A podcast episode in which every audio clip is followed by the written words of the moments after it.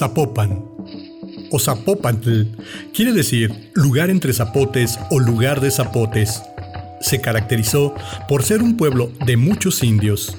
Perteneció al cacicazgo de Atemajac y era feudatario del reino de Tonalá. En Zapopantl se rendía un fuerte culto a un ídolo llamado Teopitzintli, o el dios niño, a quien se le ofrecían ofrendas simbólicas de conejos y perdices. Era el año de 1530, cuando Nuño de Guzmán conquistó el reino de Tonalá. Zapopan quedó también conquistado después de la guerra del Mixtón, en la barranca de Oblatos. Ahí tuvo lugar la gran concentración chimalhuacana en 1541. La fundación de Zapopantl se dio el 8 de diciembre de 1541 por el encomendero Francisco Bobadilla con indios de Jalostotitlán. El 20 de agosto de 1824 fue elevada a categoría de villa el 13 de marzo de 1837 a cabecera de población y el 21 de agosto de 1991 a categoría de ciudad.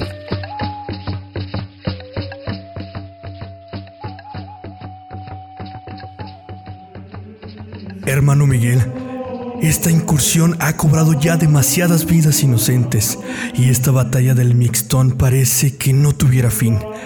Ya se ha derramado sangre de ambos bandos y no se debe prolongar más esta agonía. He decidido ir hasta la fortaleza de los naturales y hablar con ellos, hermano. Hermano Antonio, aunque sus intenciones son muy buenas, no me parece que sea la mejor idea. Ellos están furiosos y me parece un acto suicida. Acudir sin alguna escolta. De seguro nos matarán en cuanto nos vean. Pero hermano, no pienso ir con las manos vacías, hermano Miguel. Llevaré en mi pecho la hermosa imagen de la Virgen de la Concepción. Ella nos librará de todo mal. Ya lo verá. Solo debes mantener tu fe, hermano. Ah, si esa es tu voluntad, caminaré a tu lado. Que Dios nos ampare. Debemos llevar nuestro brevario y un crucifijo. Hablar con los naturales es nuestra principal tarea. Así que pongamos manos a la obra, hermano Antonio.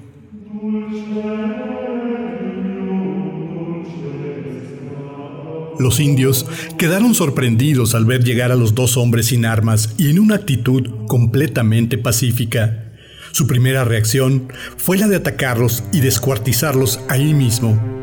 Pero Fray Antonio de Segovia empezó a hablarles de una manera tan sutil que jamás antes habían escuchado a alguien hablar así. Su asombro fue indescriptible cuando, durante su discurso, la imagen de la Virgen de la Concepción emitió un brillo de luz, como si un pequeño sol hubiera nacido de su pecho.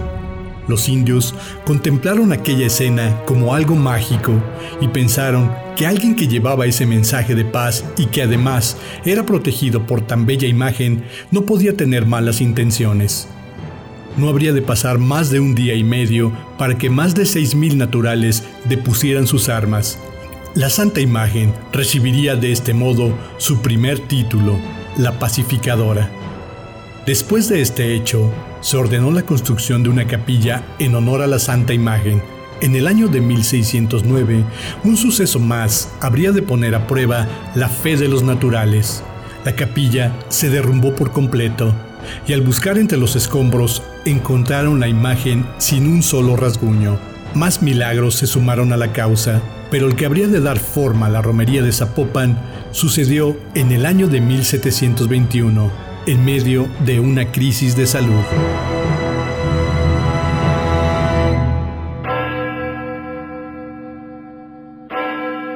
Buen día tenga usted, señor obispo. Perdone usted el atrevimiento, pero estoy aquí porque los hospitales y las parroquias no se dan abasto para la atención de tantos enfermos que hay en la ciudad. Y me he atrevido a venir para solicitarle su permiso para que nuestra Santa Madre nuestra Virgencita de Zapopan pueda visitar los diferentes barrios y ofrecer con esto un poco de alivio a nuestros fieles. Buen día, Madre Superiora. Pase, por favor, tome asiento. Si usted cree que eso alivie un poco el ánimo de la gente, entonces me ocuparé de los preparativos para que así sea. Pero dígame, Madre Superiora, ¿cómo es posible que las personas acudan con sus enfermos hasta la villa de Zapopan, si otras parroquias con sus imágenes están más cerca? Como la de San Juan Bautista en el barrio de indios de Mexicalcingo o la misma parroquia de Analco. Señor obispo, Usted sabe que los milagros que se le atribuyen a la Virgen de Zapopan son muy grandes. Hace poco le regresó la vista a un ciego de nacimiento. Gloria a Dios. Un hombre de 30 años de edad que jamás había visto la luz del día, al pedirle con mucha devoción, sintió un rayo de luz recorrer su cuerpo y súbitamente logró ver. O la mujer que tenía largo tiempo con enfermedad, sus familiares la han llevado hasta los pies de la Virgen y recobró la salud de manera inmediata. Es por eso que las personas prefieren ir hasta Zapopan a mostrar su respeto y devoción. Está bien, está bien, Madre Superiora. Ya entendí el objetivo de su visita. Atenderé ese asunto en cuanto me sea posible. ¿Sabe usted? Tengo demasiadas ocupaciones y con esto de la epidemia y con el asunto de los colegios para niñas, en cuanto me sea posible le llamaré para que veamos los detalles de esta peregrinación. Ande, ande, vaya usted con Dios a atender sus quehaceres. Agradezco infinitamente sus atenciones, señor obispo. Estaré pendiente de su mensaje y por favor, cuídese mucho, que no se ve muy bien. No desespere, que Roma no se hizo en un día.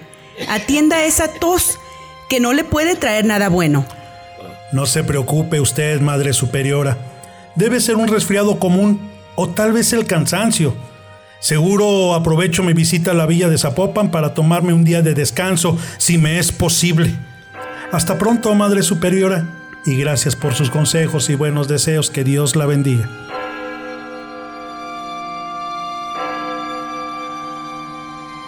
La extraña enfermedad seguía azotando a los pobladores de la Nueva Galicia. Se reportaban personas con fiebres muy altas y no se encontraba una cura que pudiera al menos aliviar esta crisis. Fray Manuel de Mimbela continuó con sus labores humanitarias, visitaba las parroquias y los hospitales y trataba siempre de ayudar a los más necesitados. Finalmente, en su recorrido, llega a la villa de Zapopan con toda la intención de hacer los arreglos necesarios para la tan solicitada peregrinación de la Virgen Pacificadora. El obispo de Mimbela, en su afán de ayudar al prójimo en la enfermedad, había descuidado su propia salud y no se encontraba en muy buenas condiciones al llegar a la villa de Zapopan. Aún así, se desempeñó en continuar su labor de planeación para lograr el traslado de la Virgen Milagrosa.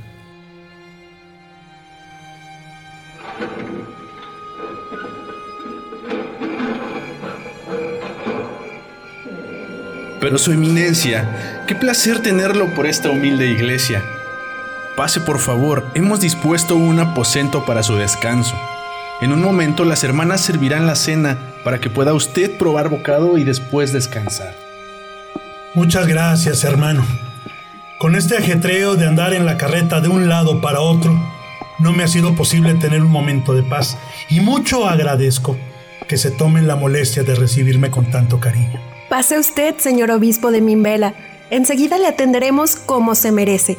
Hemos preparado una cena que, aunque no es muy ostentosa, sí le aseguro que su sabor es inigualable. Estamos en tiempos de austeridad, hermana. Además debemos de ser agradecidos con Dios por tener un pan que llevarnos a la boca. Usted sabe cómo está la situación en toda la ciudad y es una bendición tener comida y un techo donde refugiarse. Tiene usted toda la razón, señor obispo de Mimbela. La enfermedad de la peste ha azotado sin distinción todos los rumbos de la ciudad y no se le ve fin a esta situación. El número de feligreses ha aumentado mucho y gracias a la contribución de esas buenas almas hemos podido ayudar a una parte de la población. Pero aún así es una enorme labor la que aún debemos cumplir. ¿Es cierto, señor obispo, que se planea llevar a la Santa Virgencita de Zapopan a recorrer la ciudad para brindar paz y alivio a la población? Esa es una de mis razones de esta visita, hermano. He pensado en la complejidad de llevar a la Virgen a todos los rumbos de la ciudad. Sin embargo, creo que será más fácil llevarla directamente a la catedral de la ciudad, aunque sea por unos días. Así las personas tendrán la oportunidad de visitarla y expresar su fe sin necesidad de acudir hasta esta villa de Zapopan. Señor obispo, si me permite el atrevimiento, creo que sería mejor llevarla a cada barrio, Hay mucha gente enferma que no puede acercarse hasta la catedral, y lo mejor para ellos sería acercar a la Virgen hasta cada parroquia, ¿no cree usted? Sin duda alguna lo sería, hermana, pero también piense usted en las complicaciones por el brote de esta enfermedad. ¿Qué piensa usted, señor obispo? Creo que si ya logramos traer la fe desde España, no deberá ser un impedimento llegar a cada rincón de esta ciudad, y más sabiendo que ahora son ellos, los mismos feligreses quienes nos piden inflamar su fe. Por lo tanto, no debemos flaquear nuestros intentos de alcanzar ese objetivo. Por ahora, los dejo porque debo descansar, no me siento en condiciones óptimas. Por favor, disculpen. Mañana continuaremos esta charla, hijos. Por favor, acompañen a su eminencia a sus aposentos. Hermana, asegúrese de que el señor obispo pase una buena noche de reposo. Cuente con ello, padre. Ya está todo dispuesto para su descanso. Visiblemente agotado, el obispo Manuel de Mimbela se retiró a su lugar de descanso. Se durmió casi de forma inmediata. Esa noche estaría muy lejos de alcanzar un sueño reparador. Era casi la medianoche cuando una voz dulce lo llamó por su nombre. Estaba confundido y trató de dormir de nueva cuenta, pero la voz que llegaba hasta sus oídos era insistente. Hablaba en un tono de paz, pero con mucha necesidad de ser escuchada. Una lluvia mansa aderezó la noche y el susurro del viento alivió su fiebre. De nuevo, esa voz tranquila que venía desde el otro lado de la habitación pronunció su nombre esta vez con un poco más de insistencia.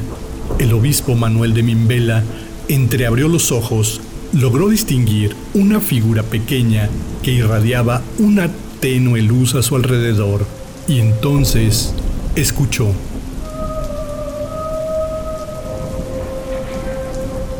Manuel, hijo mío, sé que has venido con una noble labor Quiero decirte que tu tiempo en este mundo está por llegar a su fin. Debes apurarte para que logres tu cometido.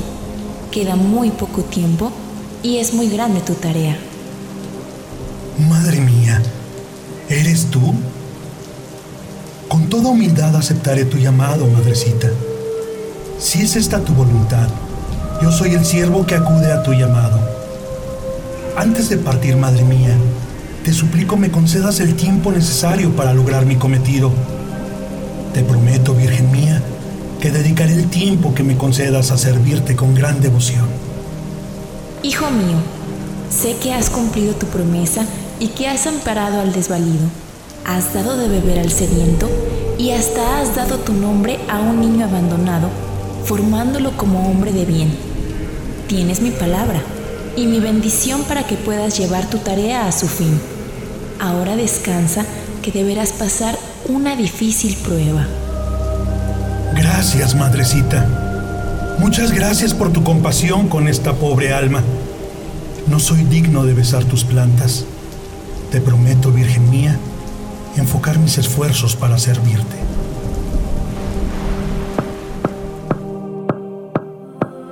Señor obispo, señor obispo, buen día le dé Dios. Ya está su desayuno servido y el párroco y yo queremos compartirle algunas ideas que tuvimos durante toda la noche. Señor obispo, ¿está usted bien? ¿Necesita asistencia en algo? ¡Padre! Padre, hemos estado llamando a la puerta del señor obispo, pero no responde y no se escucha ningún ruido. Por favor, ayúdenos usted. Estamos preocupadas por su salud. Ya ve que no se ha sentido del todo bien. Por favor, entre usted a su aposento. Tenga usted calma, hermana. De seguro se ha quedado dormido. Recuerde que anoche nos contó de su ajetreo y de cómo no ha podido descansar de manera adecuada. Ya verá que enseguida despierta. Señor obispo, ¿está usted bien? Con su permiso, voy a entrar a su habitación para asistirle. El párroco abrió la habitación para asistir al obispo, pero un olor a rosas inundaba el lugar. El obispo estaba tendido sobre su cama, inerte. Sin vida sujetaba un crucifijo en su mano derecha y un rosario descansaba sobre su pecho. Una vela bendita permanecía encendida en la mesa de noche. El párroco y la hermana no podían creerlo. ¿Qué pasaría ahora con los planes para el traslado de la Santísima Virgen hasta Guadalajara? ¿Quién retomaría esa difícil labor? Parecía que todo estaba terminado. Se dio aviso a las autoridades eclesiásticas y se decidió trasladar el cuerpo del señor obispo Manuel de Mimbela hasta la Catedral de Guadalajara para oficiar la Santa Misa de cuerpo presente. Cuando todo estaba dispuesto y el cuerpo estaba a punto de ser colocado en la carreta que lo llevaría hasta la catedral, se decidió llevar a la Santísima Virgen de Zapopan para que el cuerpo del obispo recibiera la bendición. Y entonces sucedió lo inesperado.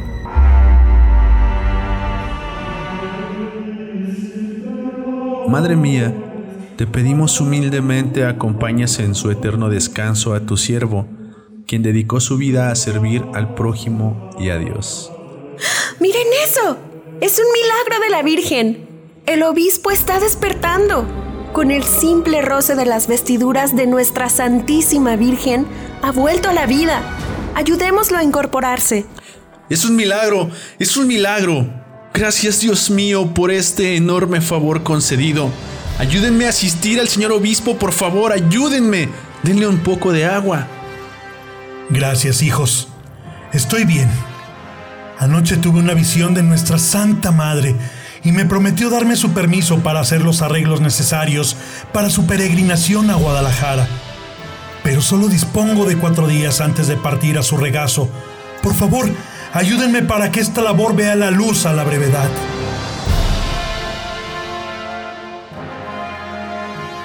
Desde entonces, la pacificadora, taumaturga, patrona y abogada de la ciudad de Guadalajara contra tempestades, rayos y epidemias, generala de las armas del ejército de la Nueva Galicia, generala y protectora del Estado libre y soberano de Jalisco, reina de Jalisco, madre de la ciudad de Guadalajara, patrona de la provincia de los Santos Francisco y Santiago, estrella de la evangelización, patrona de la Arquidiócesis de Guadalajara o reina del lago de Chapala sea cual sea el nombre con el cual es aclamada, la Virgencita de Zapopan ha sido y será un símbolo de fe y esperanza para todos los tapatíos.